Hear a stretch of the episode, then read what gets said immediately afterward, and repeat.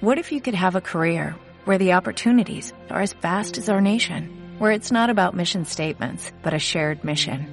At U.S. Customs and Border Protection, we go beyond to protect more than borders, from ship to shore, air to ground, cities to local communities. CBP agents and officers are keeping people safe. Join U.S. Customs and Border Protection and go beyond for something far greater than yourself. Learn more at cbp.gov/careers.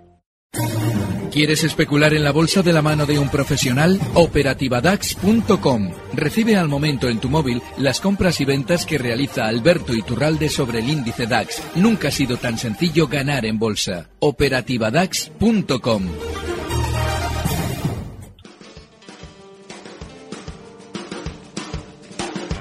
Tardes de Radio y Bolsa con Laura Blanco.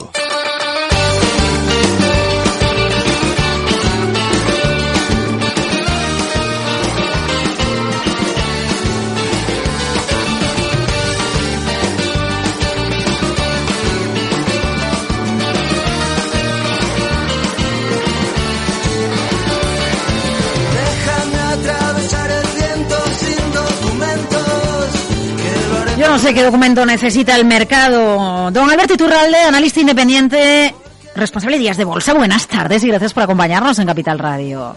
Muy buenas tardes, gracias a vosotros, Laura. Eh, bueno, y vaya ánimo eh, de canción que nos pone usted para, para alegrarnos así a golpe de lunes, que también se agradece. ¿eh?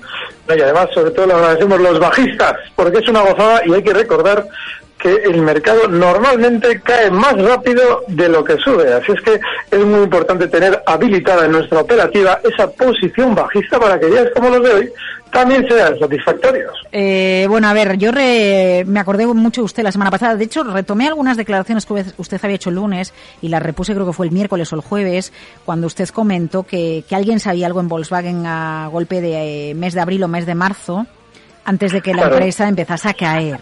Claro. Y sí que me gustaría que nos hiciera algún comentario técnico de cómo está el título, don Alberto, que hoy vuelve a perder bastante de lo suyo, lo bonito, vamos. Sí, de hecho, fíjate, la semana pasada, eh, que era cuando de alguna manera comenzaba esa especie de debacle, eh, digo debacle porque lo anterior, la caída venía desde marzo, como comentas. Come- También decíamos que eh, seguramente iba a frenar antes de la zona 100, que era donde colocábamos un stop a cualquier posición compradora en Volkswagen. Decíamos que partiría del 109, entre el 109 y el 100 seguramente rebotaría. Bueno, ha tenido un primer rebote hasta la zona 124 y en principio vuelve de nuevo a esa zona de mínimos. Pero ese stop, esa zona 100, sigue ahí, de manera que quien quiere arriesgarse en Volkswagen debe colocar un último límite de pérdidas en esa zona y entender que está siendo tan negativo todo lo que hay en torno al título que lo normal es que ahora mismo, mientras los pequeños inversores venden en pánico, los grandes, los fuertes, los dueños de la compañía, están recogiendo títulos en toda esta zona. No quiere decir que eso genere rebotes inmediatos, pero sí que va a ir generando poco a poco un suelo, lo hemos visto durante unas semanas, que dará la oportunidad de aprovechar subidas. Bueno, efectivamente, zona de 100, 99, 30, el recorte hoy del 7,5% y el mercado que, a ver, porque eh, eh, está cayendo con mucha fuerza el mercado americano, ¿eh? Cuidado, porque, bueno, más allá de que el IBEX esté por encima de 9.200, 250 y por debajo, ¿no?, de los 9.500 en esa horquilla en la que se movía la semana pasada, Estados Unidos tira la baja y tenemos al DAX por debajo de los 9.500 de nuevo.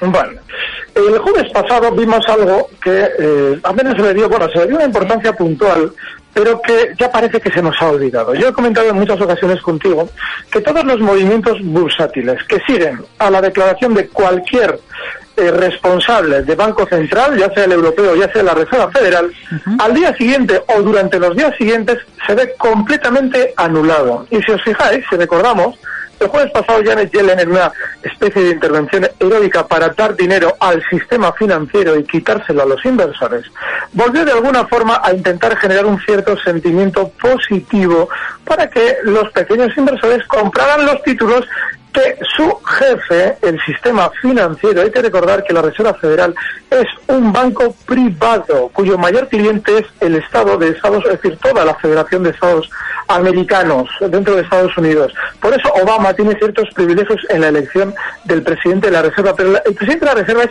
siempre un individuo, o en este caso una señorita, que atiende al sistema financiero para intentar que consigan vender los bancos los títulos como han hecho durante estos días y de ahí que después de ese sentimiento positivo puntual, el mercado americano está recortando más que los demás.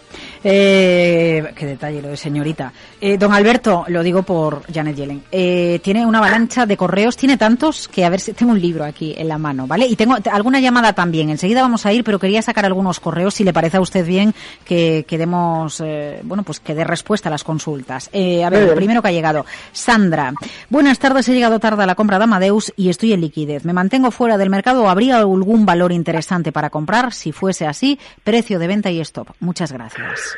Bueno, yo la semana pasada comentaba Marius como oportunidad de compra. Eh, realmente es un valor que está bien y que seguramente va a seguir bien, pero solamente podríamos entrar, está ahora mismo en 37,95, si asumimos el stock justo en, bueno, muy cerca de los mínimos de hoy, en 37,65 y ya para un recorrido más discreto en la zona 39, pero sigue estando un poquito mejor que el resto del mercado. Hay otro valor que bueno, no es que esté brillando tanto como Amadeus, pero sí que está funcionando mejor que el resto del mercado, que es Endesa. A la hora de especular, en España hay poquita cosa, y esa poquita cosa es Amadeus y Endesa. Cotiza Endesa en los 19.03 hoy y el stop tiene que estar en 18,82. A partir de ahí, nuestro objetivo alcista estaría rondando la zona 19.40.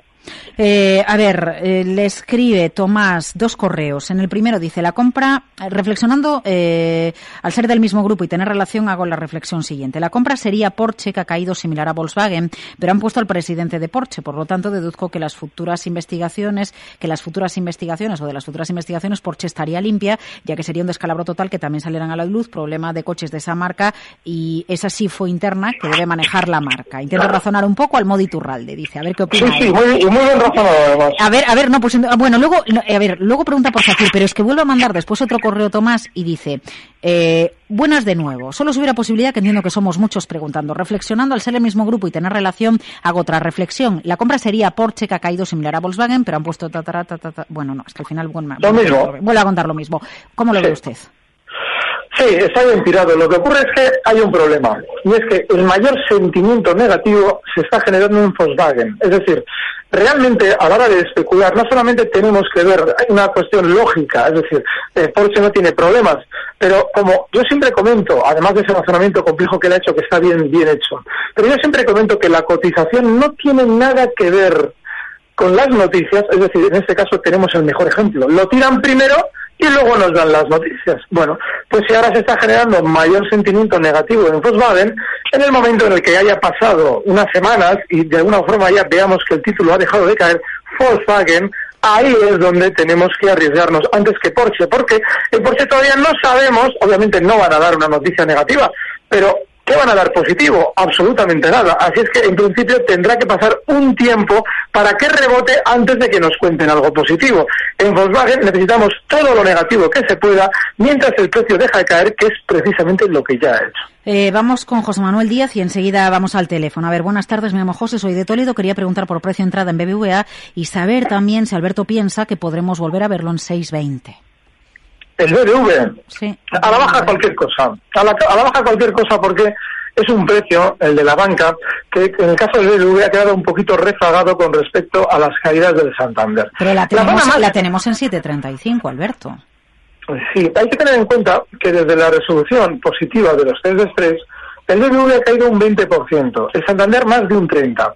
Es decir, tenemos mucha más caída acumulada en el Santander que siempre ha ido antes del BBV históricamente. Y seguramente ahora lo normal es que el BBV de alguna forma recupere ese terreno perdido. La zona de soporte más importante y más fuerte en este banco es la zona 6,75, está en 7,36. Todavía tendríamos ese 7-8% de caída por hacer. Y esos 6,20 que él comenta, sí, lo que ocurre es que una vez que llegamos a la zona 6,75, ya las caídas no van a ser tan verticales como las hemos visto ahora. En esa zona 6,75 comenzaremos a escuchar la información negativa de los bancos, la que no sabíamos, y seguramente con esa información negativa hará tímidos recortes mayores, quizá zona 6.20. A mí se me antoja mucho por ahora. 6.75 es el objetivo bajista. Venga, pues estupendo. Eh, a ver, José al teléfono, buenas tardes. Hola, buenas tardes. ¿Qué tal está? Muy bien. Sí. Cuando baja la bolsa. Está encantado usted. Está uno de maravilla. Dígala a don Alberto, a ver. Mira, eh, le quería preguntar al señor Iturralde. En el futuro del DAS está haciendo prácticamente 9.482, ha hecho un hombro cabeza a hombro. Si rompe ese 900, 900, 9.482, se puede ir hasta el mínimo de agosto o el mínimo de octubre. A ver cómo lo ve él. Vale, venga, Alberto. Sí. Eh, José, cada vez atina más en los niveles, cada vez está más cerca y más, en, yo diría, no en el intradía, pero sí en gráficos más cercanos. Bueno, pues sí, hablamos de niveles de agosto que están en los 9.320. Sería una caída desde esos 9.480 de 160 puntos solamente. Ahora bien, yo sigo pensando que la intervención del jueves de Janet Yellen, sobre todo lo que intentaba generar es un mayor sentimiento positivo. Y acto seguido el mercado recorta, es decir, abre ya todo el mundo arriba al día siguiente para desde entonces recortar. Con lo cual lo más normal es que esa zona eh, 9.480 en la que ahora mismo ha frenado caídas efectivamente se rompa la baja y que esos 9.320 de agosto queden de alguna manera cortos para hacerse una caída mayor hasta la zona 9.100, que es donde yo creo que va a ser la siguiente. Vale, y le preguntan, a ver, porque tiene a Javier Fernández Suárez Varela diciendo, estoy en liquidez con la idea de entrar en algún blue chip si el IBEX alcanzase 8.900. ¿En qué blue chips entraría y cuál sería el valor aproximado de entrada y salida tras el rebote? Ya va más ahí. Más allá. Vale. Yo lo que creo es que eh, hay un precio que todavía no nos ha marcado un giro a la baja dentro de su gran tendencia bajista. Ese precio es Inditex. Yo no eh, confiaría en los bancos porque seguramente van a estar mucho tiempo dándonos información negativa y seguramente eso va a significar que aunque el IBEX llegara, que todavía no sabemos si lo hará, hasta esa zona 8.900 de la que yo llevo hablando meses, pues seguramente los bancos estarán mucho tiempo antes de hacer rebotes importantes. De manera que a los que debemos acudir es a los valores cuya tendencia sigue por ahora respetada, como es el caso de Inditex. Si el IBEX estuviera en esa zona 8.900, lo normal es ver a Inditex en niveles desde los 29,19 donde está ahora, pues quizás niveles de 26,50 o incluso por encima, igual no tanta caída, 27,22, 27,20. Bueno, Vale. pero tienen menos eh, fuerza bajista que los demás, con lo cual en este es en el que yo me arriesgaría. A ver, Óscar Soler insiste en BBV, es otro oyente diferente y da otra estrategia.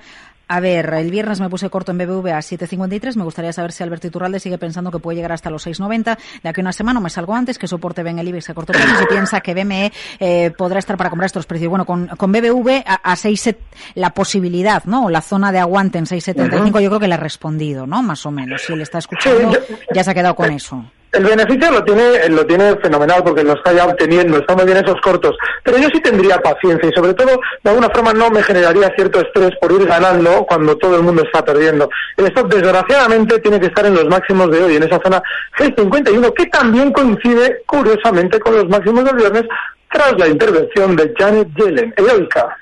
Eh, y con tos. Carmen, buenas tardes. Buenas tardes. Díganos. Mm, muchas gracias. ¿Podría comentar, por favor, Telefónica y dónde ve la posibilidad de entrar? ¿Cuál, cuál podría ser el suelo con la caída? Muchas Eh, gracias. Venga, estupendo. Eh. ¿Telefónica qué? Vale. Telefónica tiene una zona de soporte importantísima en los 10,45, 10,40. Ella que además en alguna ocasión nos ha comentado que especula en el corto plazo, en esa zona tiene una oportunidad para buscar un posible rebote. Digo posible, porque si en lugar de rebotar empezara ya a descender de zonas 10,15, que es el siguiente soporte, deberíamos dar por descartado ese rebote y deberíamos aplicar un stop. El rebote lo debería llevar hasta zonas 10,85. Eh, a ver, es que me estaba dando cuenta que Oscar en el email preguntaba también por BME y BME no la hemos comentado, ¿verdad, Alberto? ¿Podemos ir a BME, por Muy bien. favor? Sí. Bolsas y mercados es un valor que se ha apuntado a las caídas como los demás. Había funcionado especialmente mejor durante unas semanas y de nuevo ha vuelto a las andadas bajistas. De manera que es un precio en el que no debemos confiar. Ahora bien, Si estuviéramos analizando técnicamente el valor, nos daríamos cuenta de que justo en la zona 30, allá por el año 2014, frenaba en muchas ocasiones, con lo cual nos ha dejado un soporte claro. Solamente se puede de alguna manera uno arriesgar en bolsas y mercados en esa zona 30 con el stop un poquito por debajo, justo en los 29,50 para un rebote hasta los 32,50. Estaríamos hablando de una operación a dos, tres semanas vista, pero ese stop en 29,50 es inexcusable. Eh, 912833333 para hablar con Alberto Iturralde o arroba Capital Radio a través de Twitter o en oyentes arroba capitalradio.es. José Raúl Pérez, mi pregunta es por Banco Popular, si cree que ha llegado a un suelo de corto plazo. No, de hecho, es un precio eh, dentro de la banca mediana, como toda la banca en general, que está bajista, pero es un precio que todavía, si lo observamos, sigue marcando nuevos mínimos de los últimos meses y cerrando en la parte inferior de la sesión. Tiene un soporte muy importante en los 3,05, hoy cierra en 3,20. Así es que un 4% sí deberíamos de alguna manera tener paciencia con él, o bien quien quiera especular en el lado alcista, buscar ahí una posible compra, pero no hay que perder el tiempo en valores que están demostrando ser especialmente bajistas. ¿Podrías analizarme Amper, Alberto? Le pregunta José Luis Bernabé. Nadie puede, porque ese valor no tiene análisis posible. Es un precio que eh, se basa única y exclusivamente en la manipulación pura y dura que desde dentro nos hace creer que una subida puntual de un 4 un 5% en una sesión nos está haciendo perdernos una gran oportunidad de compra. Como el valor se mueve de exceso en exceso, lo lógico es que durante estos días, ya que ha tenido hoy un exceso alcista hasta 0,15, pudiera tener una continuidad en ese exceso hasta zonas de 0,21.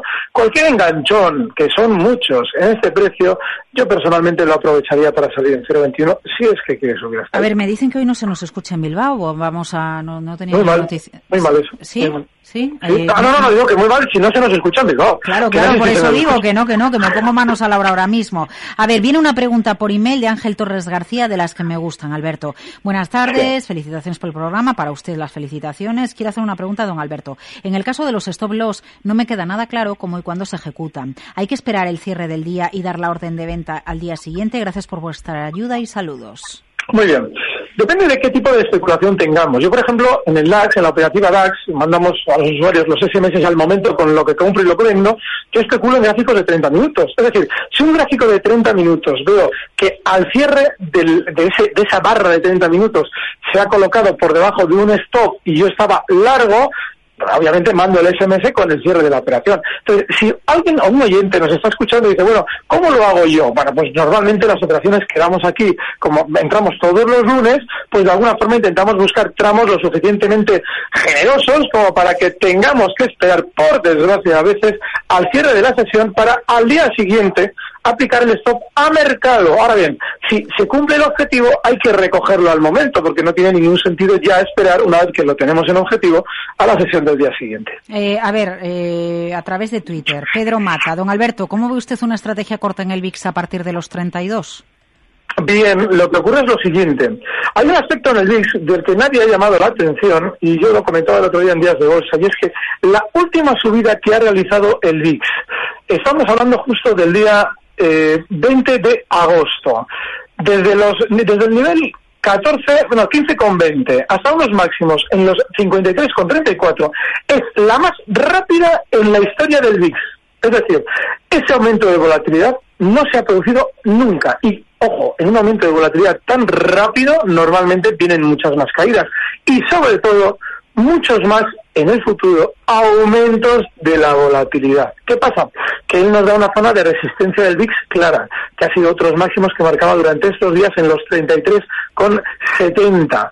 Bien, esa zona puede servir para abrir unos cortos en el VIX, pero ojo, el stop inexcusable en 36, porque si ya hemos tenido un primer susto alcista muy rápido, no nos debe extrañar que en los próximos meses esa zona 33 se quede corta y lo supere sin ningún problema. A ver, hay preguntas para todos los gustos. Gabriel Mimenza, un clásico también del programa. Saludos, ¿eh? don Gabriel, que nos escribe muy a menudo. Buenas tardes. El señor Iturralde es un crack. La semana pasada dijo que después de las elecciones la bolsa suele bajar y no se ha equivocado. Pero vamos al grano. ¿Cómo se sabe que el mercado se va a dar la vuelta? Porque normalmente se produce una parada en las caídas, al igual que sucedía con la parada en las subidas del año pasado, un año pasado sin subir el mercado, pues en las caídas igual. paran las caídas y, muy importante, nos dan las razones para vender. Es decir, transmiten a los medios de comunicación las empresas noticias negativas para que nosotros vendamos lo que compramos muy arriba. Es decir, materialicemos una pérdida y entreguemos nuestros títulos al núcleo duro de las compañías. A partir de ahí, el mercado hace un giro rápido al alza, como lo hizo estos, estas semanas atrás, un giro rápido a la baja para dejar fuera de combate a todos los que se rindieron, ya fueron las compras, como en este caso en una caída, serían el giro al alza si nos hemos rendido con las ventas.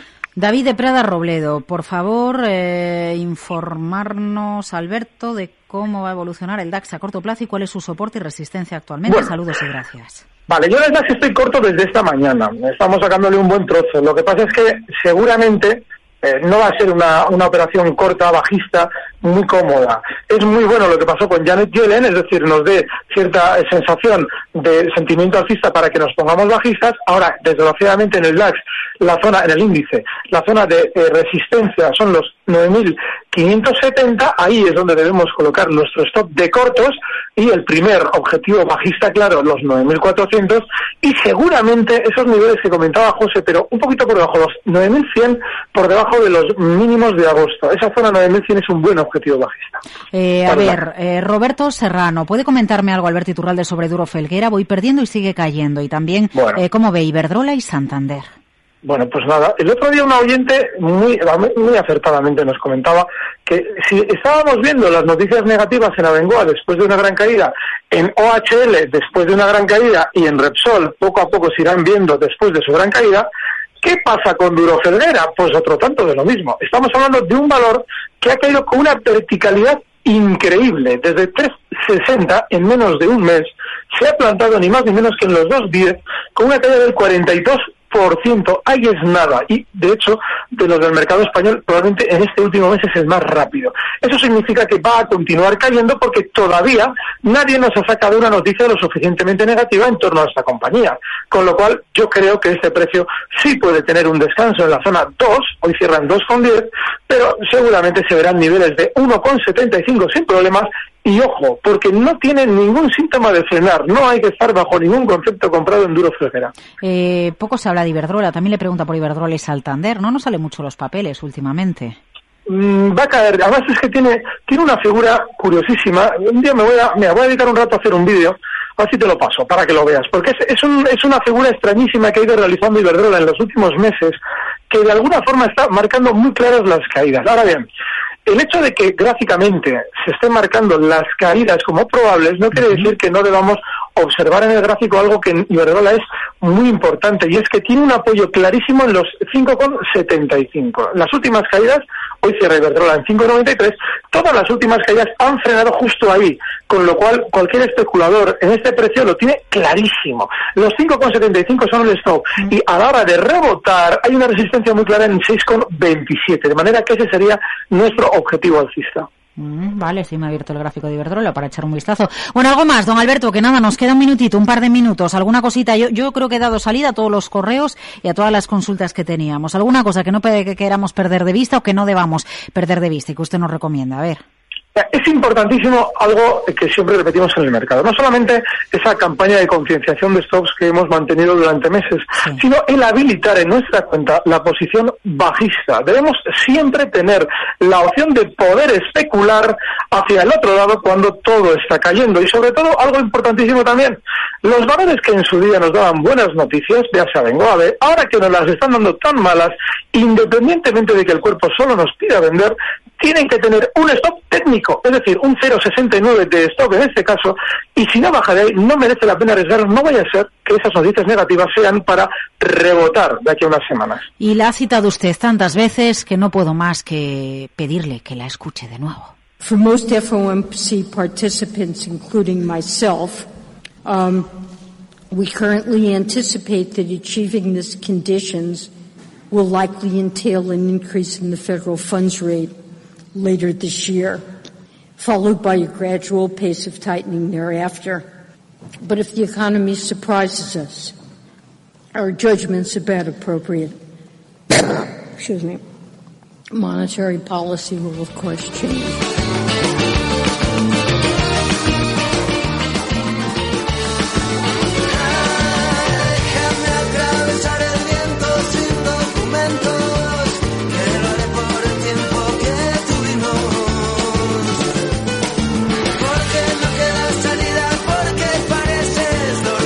Bueno, se quejará que le busca a Janet Yellen aquí entre email e email, ¿eh? Don Alberto Alberto Iturralde, Díaz de. Bolsa, que muchísimas gracias por acompañarnos, por compartir su conocimiento con la audiencia, por esa generosidad y, y por estos minutos de su tiempo. Que tenga buena semana. El viernes le escuchamos con Luis Vicente Muñoz, ¿le parece? Igualmente, gracias. Sí, estamos el viernes. Un fuerte abrazo. Un saludo. Recibe al momento las operaciones de Alberto Iturralde vía SMS en tu móvil. Operativa DAX.com.